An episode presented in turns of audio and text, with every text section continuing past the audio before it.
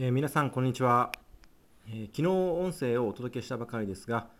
いろいろと最近は濃密な時間を過ごしていて早めにシェアしないと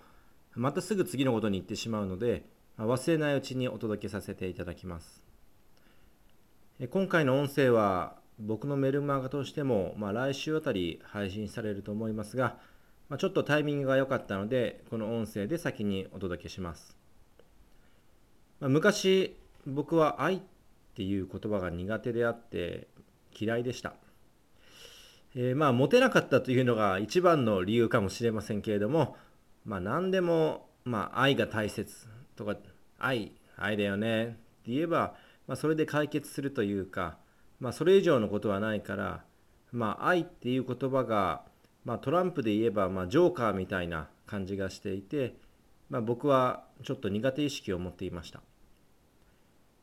まあでもそんなある日、まあ、人は赤い糸で結ばれた人と出会っても自分の精神性よりも深く愛することはできないという言葉と出会ったんですね。まあ、その時なるほどって思いました。まあ、要は、まあ、僕みたいな人はついつい、まあ、彼女さえいれば幸せ、まあ、結婚すれば幸せになれると考えてしまいがちだけれども、まあ、どんなに素晴らしい愛と出会っても自分の人格や心を磨かない限り、まあ、その本当の愛を受け取ることができないんだということを学びました、まあ、先日7月2日に名古屋で行われたジョン・キムさん中村みゆきさんの講演会に僕はスタッフとしてお手伝いに行ってきました、まあ、ここでまた自分の愛を深めることができたように思いました、まあ、それは個々に関わる全てのスタッフが自分の損得や利害関係を超えてま心からの愛情と真心でお手伝いをしていたということです。ま言葉にした瞬間になんか本当に陳腐で、えー、それがちゃんと伝えられないのがちょっと今歯がゆくて仕方がないです。まあ、どんなことかというと、まあ、例えばだけども、まあ、例えば東京から名古屋から、まあ、10人以上のスタッフが名古屋にですねまあ、僕も含めてなんだけども全員自費でお手伝いに行ったりしていることっていうのは、まあ、よく考えればありえないことなんだけれどもでもそれすらも嬉しくて楽しくてやりたいっていう気持ちで、えー、参加をしていたあ講演会でした。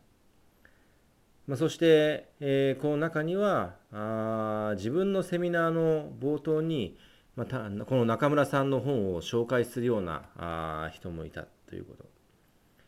まあ、今回のスタッフの中にはその中村みゆきさんをの講演会を何十回も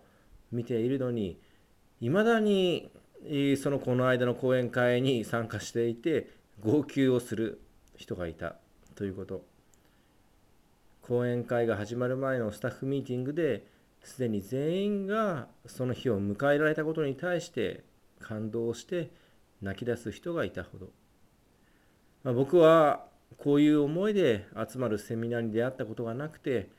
まあ、本当に今回人生の貴重な経験をさせてもらいました、まあ、言葉では誰だって言えるんです。自分よりも他人を愛するとか、まあ、まずは自分を愛そうとか、まあ、でもこんなにも愛であふれた人たち空間がこの世に存在するんだまあ、そしてこういう仲間といるとこんな奇跡が起こるんだというのを僕は学びました、まあ、僕も過去に何回かこういう素敵な仲間空間というのを経験したことがあります、まあ、ちょうど昨年も人生で一番と言えるほどの出来事を経験して僕は本当に大きな自信を持つことができました。まあでもそれがこのセミナーの業界でもこういう世界が存在するということを学べたことが僕には本当に今回大きい経験となりました、まあ、そして今回学んだことを今度は僕が周りの人に伝えていきたい、まあ、そういうとっても楽しい夢を今見ることができるようになりました。それをぜひこれを聞くあなたとも